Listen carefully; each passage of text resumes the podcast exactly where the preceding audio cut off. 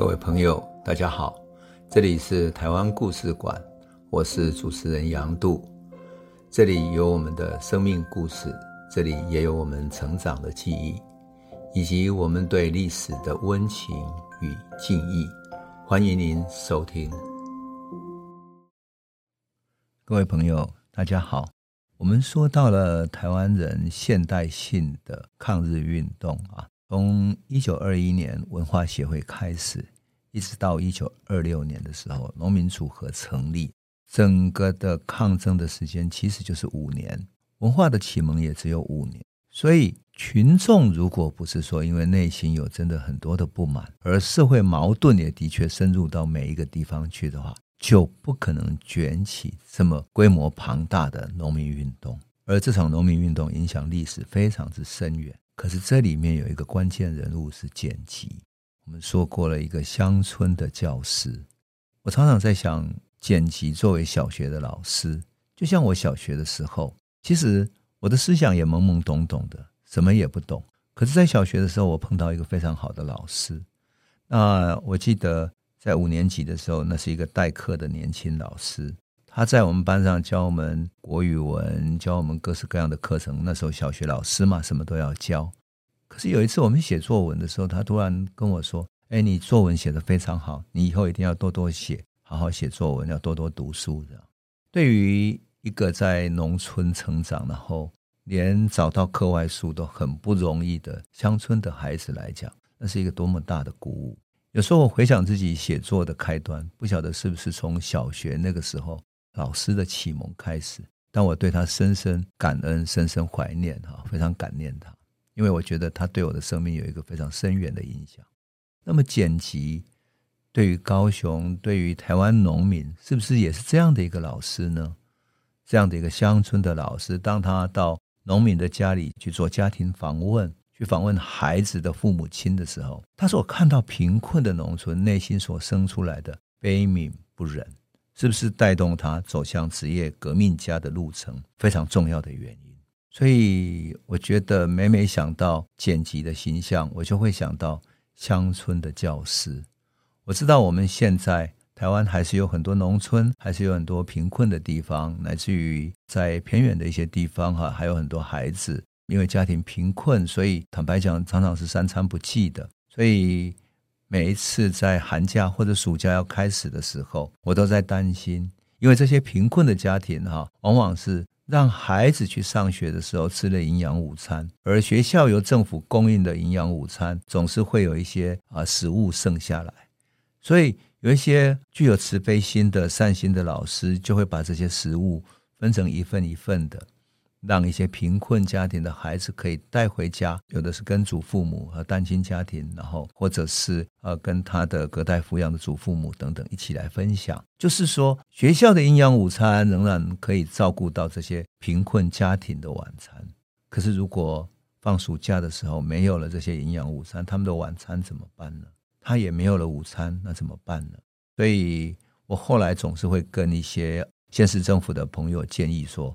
如果有可能的话，哈，那就尽量能够照顾到放寒暑假的时候这些贫困家庭，看怎么去照顾他们。例如说，新北他们会发放一种所谓的食物券啊，他就贫困家庭的小孩可以拿着食物券到 Seven 或者到其他的地方的小吃摊，然后去领回食物之后，那么这些食物券呢，就由这些小吃摊跟县市政府去申请经费。我想这样就能够照顾得到。即使这个小吃摊可能只是一个小面摊，是一个阳春面的店，或者等等这种小店，总是能够照顾到。我觉得这样的一种乡村的教师能够照顾到贫困家庭的孩子啊，还是很感动人。今天的台湾也是一样啊，我们都要感念这样的老师，愿意照顾贫困的孩子，因为每一个贫困的孩子未来都是一个希望，他会长成一个什么样的人，我们都未来都不知道，所以。能够扶助多一个家庭，就是让人多一点温暖，让这个社会多一点温暖，让未来的孩子多一份希望。我看到剪辑的时候，也是这样的感觉。在日本时代，一个乡村的教师帮助了当时凤山的孩子，可是他觉得这样是不够的，于是变成一个职业的革命家，到处去帮助农民，希望帮助农民解决他们的贫困，那就能够帮助到全台湾的每一个农村的孩子。那么这样的一个职业革命家，我后来看到的记载里面很有意思，因为当时的职业革命家可是没有薪水的，他再也没有学校给他发给他的每个月二十几块钱的教师的薪水，怎么办呢？靠农民来资助他，或者靠一些医生朋友来资助他，等等的，就只有靠这些办法。可是如果接济不上的时候怎么办？记载里面曾经说，他有好几天都靠着农民送给他的香蕉来果腹来度日，就这样子度过那些艰难的日子。而他又是一个什么样的性格呢？我也很好奇。这个戴着眼镜的年轻的教师哈，我后来在屏东访问一位老太太，叫周田美的时候，听到了她的故事。周田美是谁呢？是曾经当过监察院院长张博雅的婆婆，就是她的啊婆婆张博雅，就是这一位周田美女士的媳妇。那么他们是屏东的世家。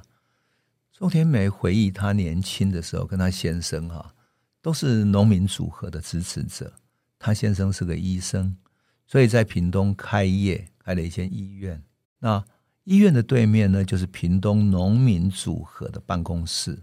那他说，有时候剪辑就骑着自行车从凤山千里啊，风尘仆仆赶到屏东来。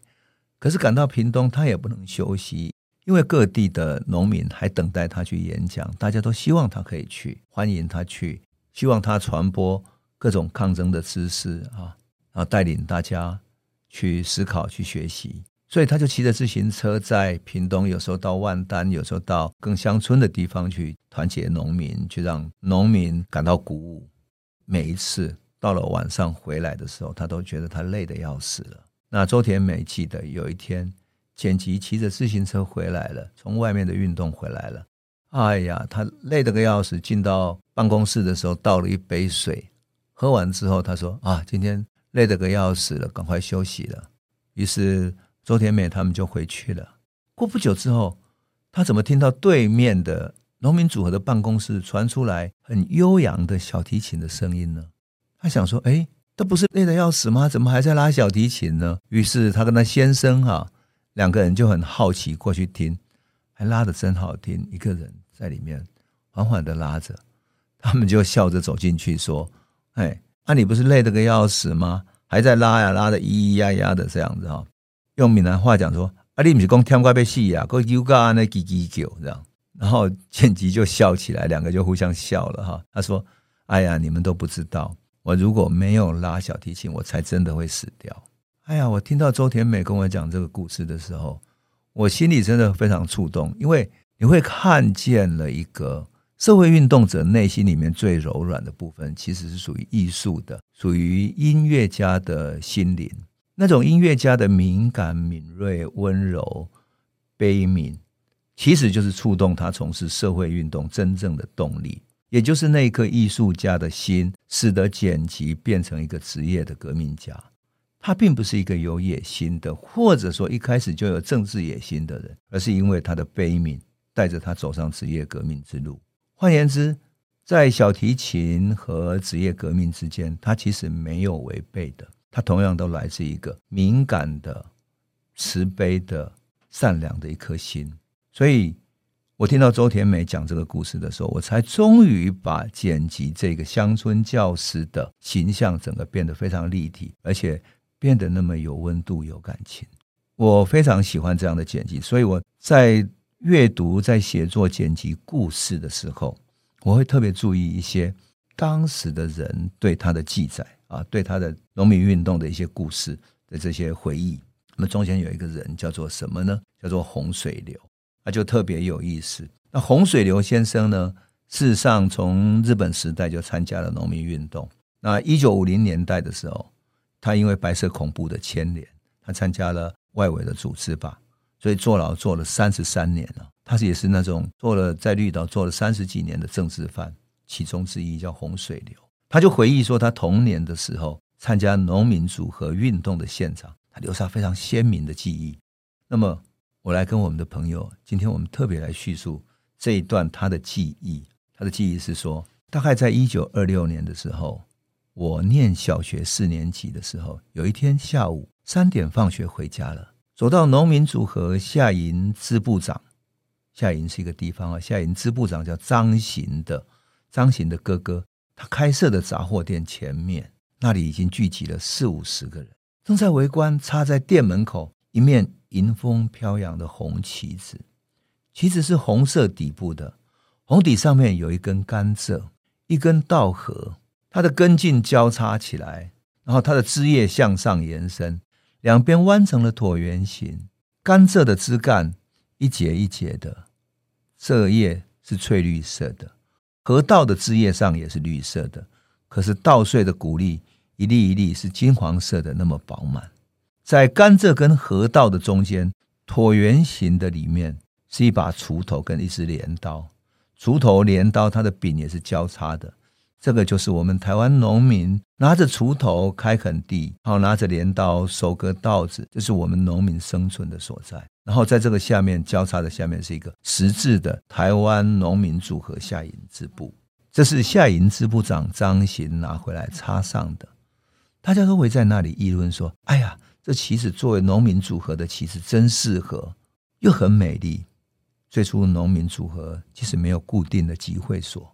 组合员都到张行的哥哥的店里面去，所以旗子就插在了店门口。后来组合员成员越来越多，就在杂货店做生意，这里集会其实很不方便，所以张行跟组合员就另外找了一个集会所，在街头港路边，距离张行的家大概三四户人家的两间房屋那边，把它插上组合旗，日日夜夜都有组合员在那里聚集。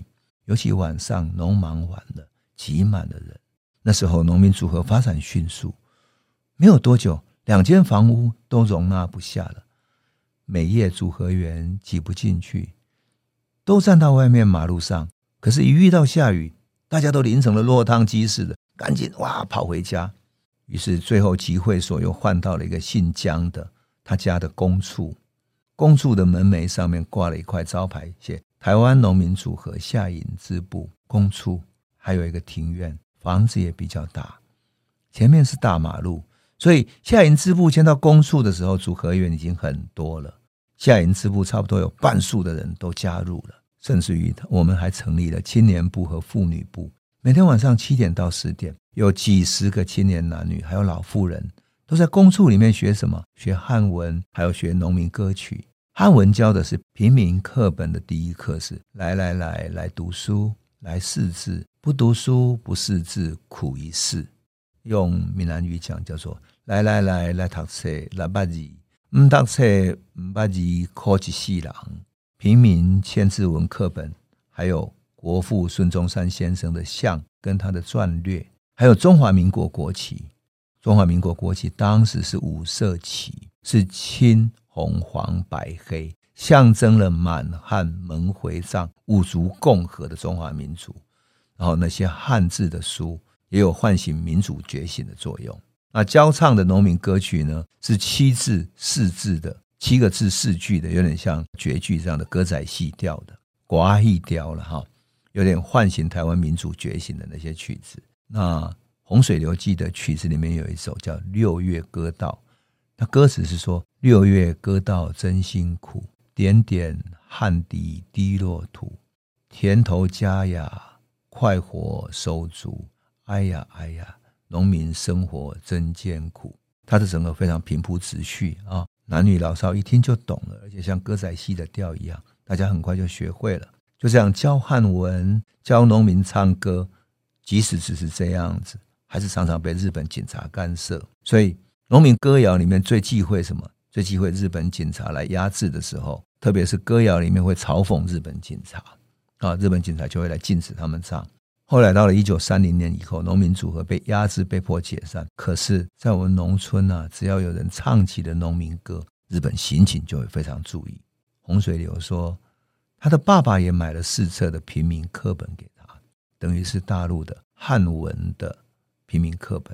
当然，洪水流年纪还小，也没有参加农组的读书会，也会去旁听平民课本、平民千字文，都是从上海买来的，而且买回了很多以孙中山为肖像标志的中山牌的火柴。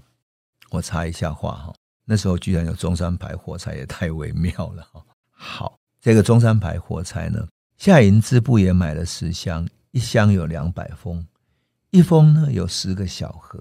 那么夏营支部卖给他们的组合员，农民组合的组合员，一封大概十个小盒嘛，就五钱，五钱就是五分钱了哈，五分钱。当时店铺卖的日本制的火柴是猴标，上面有一只猴子的猴标的火柴哈。一封卖七钱，所以呢，这个中山标的这个火柴哈，跟猴标一样好用。那火柴里面，他说火柴里面的支数也比猴标的还多，所以销路非常好。那本来农民组还计划从上海批更多的货来卖的，结果下营支部也设立了购买部，但是日本统治者就不准他进口了，所以日本警察就这样制止了农民组合的各种活动，很有意思。那这个时候呢，有感于什么？有感于各地农民组合组织越来越多了，各地农民组合越来越多。这个时候需要建立一个全岛性的组织，把大家团结在一个组织里面，所有农民才能够团结起来，联合力量，而且在这里面可以交换各地的经验，共同支援，共同抗争。那么，根据简吉跟赵刚他们的提议呢，一九二六年六月二十八号的时候，各地的农民组合代表在凤山召开了。各地方农民组合干部合同协议会，合同其实在闽南语里面就是合同啊，就是汇合在一起的意思哈。大家讨论怎么组合农民组合这个组织哈，参加有来自大甲、曾文啊、嘉义等等十几个人。最后，简吉跟黄石顺提议成立台湾农民组合，整个结果无异议通过了，震撼台湾历史的最大的社会运动组织——台湾农民组合。而且卷起整个大时代的风雷的台湾农民组合，就在这一天宣告踏上历史的舞台。一九二六年八月的时候，台湾农民组合的章程哈，经过大会决议成立了。台湾农民组合第一届的干部里面，中央委员长是简吉，中央常任委员简吉、陈连标、黄石顺，那其他的还有一些各地的代表哈，他们都放在庶务部、财务部等等的。共同成立起来了。当然，中间的包括台中的赵刚，还有嘉义的侯朝忠等等的，就这样组织起来了，震撼台湾历史上最重要的社会运动组织——台湾农民组合，就在这一刻成立了。那么后来，他们也写下了创立的宣言跟纲领。这整个纲领宣告了一个新时代的开始。那至于台湾农民组合对历史产生什么样的影响呢？影响多大呢？我想我们等下一期再来继续诉说。这是一段非常长的、非常动人的故事。我们下一期再来诉说喽。这里是台湾故事馆 Podcast，我们每周一、周五会固定更新新的台湾故事，请随时关注台湾故事馆粉丝页，按赞并分享。最后，我们工商放松一下。若你对本节目有兴趣，可以购买纸本的《有温度的台湾史》，更方便您阅读。本节目由中华文化永续发展基金会制作，连振东文教基金会赞助。